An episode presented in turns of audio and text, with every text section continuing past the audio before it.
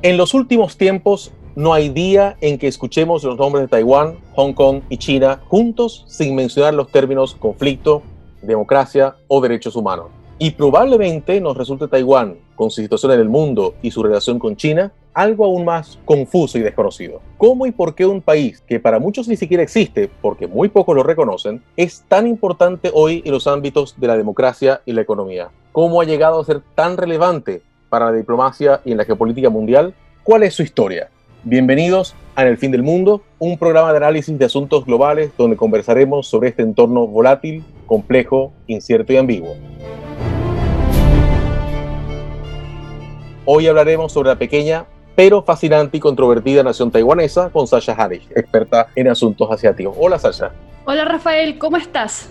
Muy bien, muy bien. Sasha, quisiéramos comenzar muy directamente y de forma resumida por qué existe tal conflicto entre China y Taiwán. ¿No, son acaso el mismo país? Hay gente que, bueno, debate que sí son el mismo país, pero lo cierto es que pese a que Taiwán tiene el mismo idioma, la misma configuración étnica, las mismas tradiciones y por supuesto en muchos sentidos la misma historia que China, Hoy en día las personas que habitan esa isla no se consideran como el mismo país y al contrario, se hablan a sí mismos como una nación independiente. Y esto tiene una historia que voy a resumir a grandes rasgos, pero, pero que probablemente les haga sentido. China pasó por un proceso muy caótico desde mediados del siglo XIX hasta mediados del siglo XX, y bueno, ¿para qué hablar después del régimen comunista? Sin embargo, la isla de Taiwán es uno de los muchos protectorados o colonias que fueron conquistados por Japón durante el proceso de colonialismo de Japón durante esa época. Japón tenía, había llegado incluso hasta Tailandia, o sea, tenía un montón de islas pequeñas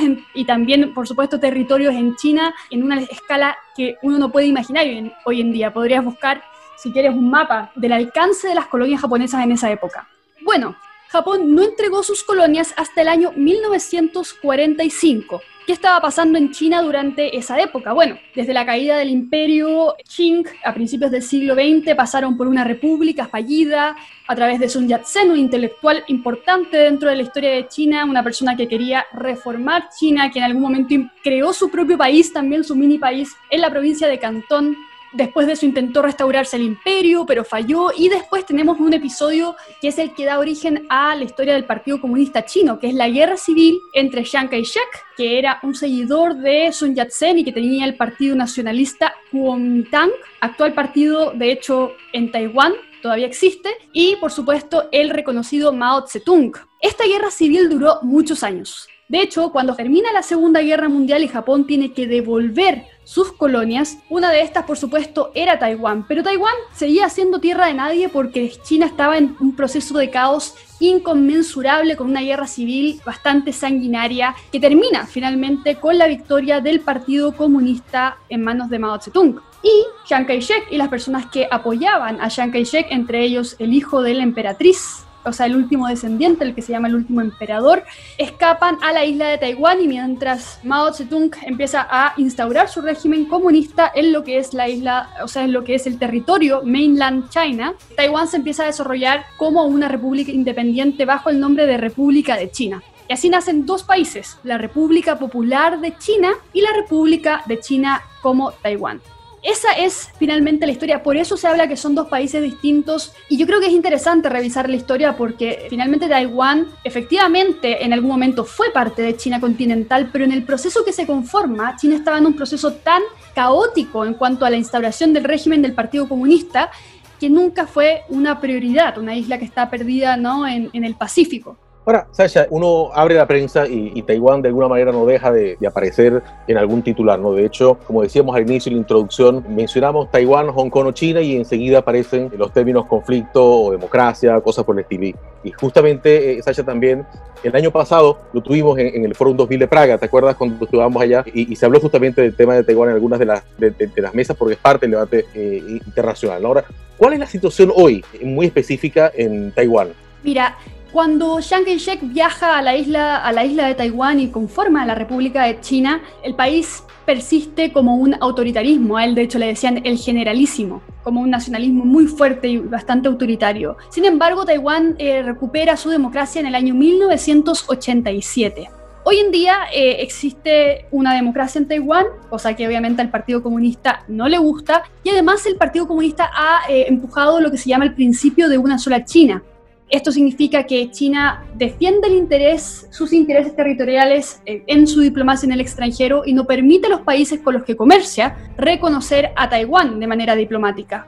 Y como tú mencionabas, Taiwán está apareciendo mucho en la prensa, yo diría que son por tres razones. Primero, por el paralelo que se hace entre Hong Kong y Taiwán. De hecho, los mismos manifestantes en Hong Kong dicen primero Hong Kong y luego Taiwán. Luego, es el conflicto que ha nacido de eh, la, relación democrática entre los manifestantes de Hong Kong y, Taiwán. De hecho, hoy en día tú hay noticias de balseros al estilo cubano que se están escapando de Hong Kong para tratar de llegar como con asilo a Taiwán y de hecho hay una nueva política de albergue de exiliados en Taiwán, cosa que es bastante, bastante dramática, ¿no? Si lo pensamos en esos términos.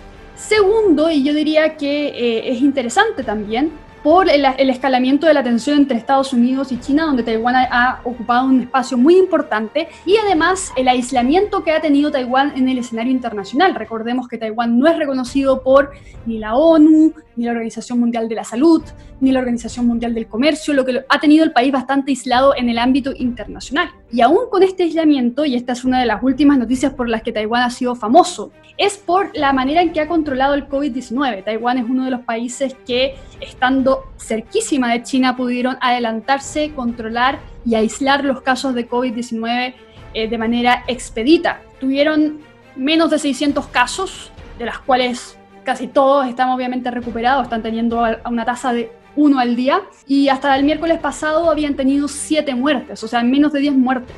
Si lo comparamos con países de poblaciones similares, en contextos similares, la, respuesta de Taiwán al COVID-19 como un país aislado, cercano a China, eh, totalmente incomunicado con organizaciones de la salud, es derechamente increíble. Ahora, e-, es, increíble el caso de, Taiwán porque hay muchos países en el mundo que no son reconocidos, o por lo menos intentos de países, ¿no? Pero precisamente Taiwán eh, debe ser por lejos el más, el más este, mencionado, el, incluso el que más nos sorprende cuando nos dicen que muy pocos países lo reconocen. Ahora, César, ¿por qué entonces la mayoría de los países no, no, no reconoce Taiwán? Y cuéntanos un poco, ahonda un poco más en ese, sí. Eh, en, en ese punto del reconocimiento. Y, ¿Qué nos puedes decir? Exacto. Mira, es interesante porque al principio y estoy hablando desde el año 49, cuando termina la guerra civil, y hasta el año 72, la mayoría de los países no reconocían a la República Popular China, reconocían en cambio a Taiwán, a la República de China, y Taiwán estaba sentado en la mesa de China en la ONU. Chile, de hecho, fue el primer país en reconocer a China a principios de los años 70. Nixon después visita la República Popular de China en el año 72 y como empiezan los países a reconocer a China por el interés económico que eso también significaba, ¿no? Esta aprovecha esa oportunidad para empujar el desconocimiento diplomático de Taiwán como un país, hasta que queda totalmente aislado finalmente. Hoy en día Taiwán tiene oficinas de representación económica en muchos países de manera informal, pero no tiene permitido tener embajadas, por ejemplo, en Chile, eh, siendo que tenemos una amplia cantidad de negocios con Taiwán y, y relaciones comerciales con ellos, ¿no? es interesante también porque todos esos países que tú mencionabas, que son como intentos de países, no sé, Somaliland, es como de los ejemplos que uno se le ocurren, ¿no? Hoy en día muchos de esos pequeños países son los que están reconociendo a Taiwán. De hecho, solo 14 países en el mundo reconocen a Taiwán, de los cuales la mayoría están en Centro y Sudamérica. Algunos en Asia, pero son países, islas, yo diría, ni siquiera países. Eh, Nauru, Tuvalu, Eswatini en, en, el sur de África, yo creo que antes se le conocía como Lesoto. Entonces, de esas 14 países, muchos de ellos son simplemente regiones autónomas y otros son pequeñas naciones en Centro y Sudamérica. Sasha, ¿y cómo entra Taiwán en este conflicto entre, probablemente el conflicto entre los Estados Unidos y China es el más importante en nuestro tiempo, claramente. Ahora, ¿cómo entra Taiwán eh, en este asunto, en estas tensiones que existen entre dos grandes potencias globales? Yo creo que Taiwán entra de dos maneras. Primero, como un símbolo, ¿no? Taiwán es la China que nunca fue. Taiwán es la China, es la piedra en el zapato del Partido Comunista Chino que insiste que su sistema es el único que funciona para la etnia Han. Bueno, tienes Taiwán, que es un país con formado por casi 99% o un porcentaje muy amplio, además un poco de la, de la, herencia, de la herencia de la colonización y la, y la gente que vivía ahí antes, ¿no? pero principalmente son Han, y tienen una democracia totalmente funcional con altos niveles de confianza en el gobierno. Entonces, claramente, Taiwán es el ejemplo que, da Estados Unidos cuando eh, China le dice que en China no puede haber democracia. Luego, Estados Unidos sabe que existe este conflicto entre, eh, entre Taiwán y China y por lo tanto está acercándose cada vez más a Taiwán. Y este año, por primera vez en medio siglo, fue un representante de alto rango de la política en Estados Unidos a ese país, que fue Keith Kraft. Países democráticos reconocidos internacionalmente están teniendo más relaciones con Taiwán, precisamente un poco en señal de protesta a la manera en que China está llevando sus relaciones internacionales. Y esto es reflejo primero de dos cosas. Primero, obviamente, la tensión que existe entre Estados Unidos y China. Y segundo, hay un elemento que tiene mucho más que ver con la seguridad de la región que no se toca mucho y es la militarización que China está teniendo en todo el mar del sur de Asia, el mar de China, como se le dice. En esa misma visita que te mencionaba de un, oficial de Estados Unidos a, Taiwán, China desplegó submarinos armados por las costas de Taiwán casi de manera, a manera de intimidación y hacen eh, pruebas militares en aire taiwanés de manera seguida y amenazan de manera seguida. Hace poco Xi Jinping le dijo a todos sus militares, sus soldados en el sur de China, que se prepararan para la guerra. Entonces, la armamentización que está teniendo China en el sur del Asia Pacífico, que está teniendo encuentros con muchos países, Filipinas, Taiwán, incluso Australia, sumado a la tensión de Estados Unidos con China, pone a Taiwán en un lugar simbólico en cuanto a las tensiones, ¿no? Ahora, Sasha, vengamos a América Latina, ¿no? Para América Latina en general y para Chile, ¿por qué es importante Taiwán y por qué debe preocuparnos lo que pasa en Taiwán?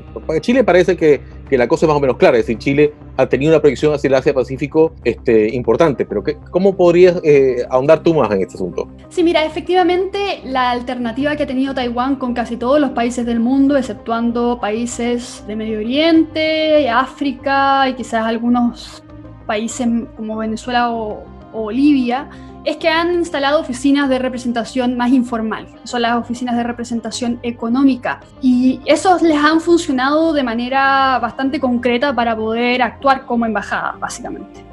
Si, si bien no son relaciones diplomáticas, son relaciones más o menos funcionales. Curiosamente, como te comentaba antes, de los 14 países que reconocen a Taiwán, la mayoría están en América Latina, la mayoría, eh, Belice, Santa Lucía, San Vicente y las Granadinas, Nicaragua, Paraguay, Haití, Honduras y Guatemala. O sea, antes también Costa Rica estaba incluido aquí, pero Costa Rica se cambió de bando, podríamos decirlo así, hace pocos años. Entonces es, es relevante para América Latina y por alguna razón por muchas razones en realidad, los países de eh, Centroamérica se han aliado muchísimo más con Taiwán que de lo que hicieron con China. Eso está cambiando ahora, China está presionando para desconocer a Taiwán en Centroamérica, pero en principio es así. Segundo, como te comentaba, Chile tiene hartas relaciones con Taiwán, primero eh, relaciones parlamentarias, bueno, varias de las crisis que han habido con el embajador Shubu, que ahora se va en Chile, han sido por eh, comentarios sobre Taiwán o directamente en Taiwán, como el caso de los parlamentarios Lado Mirosevich y Jaime Belolio. Entonces, claro, ha tenido una, resonancia política importante en este país. Y más allá de eso, eh, hoy en día Taiwán está teniendo una, una, pugna diplomática importante con China en estos países. Por ejemplo, toda lo que se llamó la diplomacia de las mascarillas, toda la asistencia que se dio por parte tanto de Taiwán como China a países en desarrollo para enfrentar el COVID en mascarillas. Billones, miles de millones de mascarillas fueron exportadas desde Taiwán de manera gratuita para paliar los efectos del COVID. Y yo creo que Chile entonces en ese sentido está en el, foco del asunto, no solo por ser un país en el Pacífico, sino porque es un país que tiene un parlamento cercano a Taiwán en muchos sentidos y un gobierno con tradición bastante más neutra que tiene eh, relaciones diplomáticas importantes con China. Y por lo tanto debería importarnos lo que pase ahí. Y sobre todo si hay una guerra donde tenemos que decidir entre nuestro primer y nuestro segundo socio comercial. Bueno, y, fíjate un dato, una, anécdota y dato curioso, justamente me acabo de enterar hace, hace pocas semanas atrás que en Nicaragua existe una muy importante comunidad taiwanesa y básicamente hay muchos este, comerciantes y personas del mundo de negocios que, e incluso los centros de estudio para estudiar el idioma chino. Entiendo que yo que lo más importante, me, me cuenta una amiga de allá, que eh, son precisamente de taiwaneses y manos de taiwaneses para enseñar el idioma chino y son una comunidad muy, muy relevante allá en, en, este país centroamericano. Ahora, Sasha, y ya para cerrar, ¿qué representa entonces esta fascinante y controvertida isla taiwanesa este, para la democracia en Asia Pacífico? Es importantísimo entender que Taiwán es el ejemplo de lo que podría ser una China democrática. Esto quizás suena un poco propagandístico a primera vista, pero lo cierto es que con Hong Kong bajo ley marcial y China tomando poder en todo el Asia Pacífico, Taiwán aún con todas estas dificultades se mantiene como una democracia funcional, aliándose de manera casi informal con otros países porque diplomáticamente no puede. Y por lo tanto se ha convertido en un bastión de la, democracia en toda la región y una, y una representación de lo que hasta dónde podrá llegar China para perseguir sus intereses finalmente.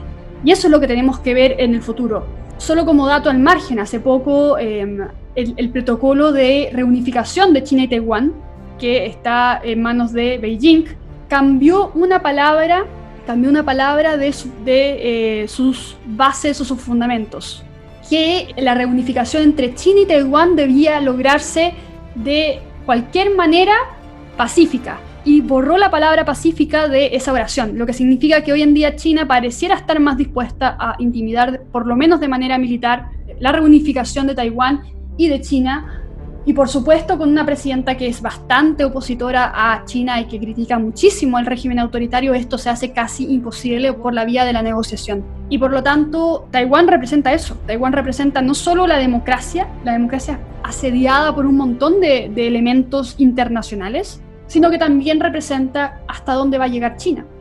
Y eso deberíamos estar viendo. Quizás China no haga nada, quizás todo esto es intimidación, pero lo que parecía ser es que por lo menos su presencia militar ha subido muchísimo en las últimas semanas y meses en ese sector, el sector del mar de China.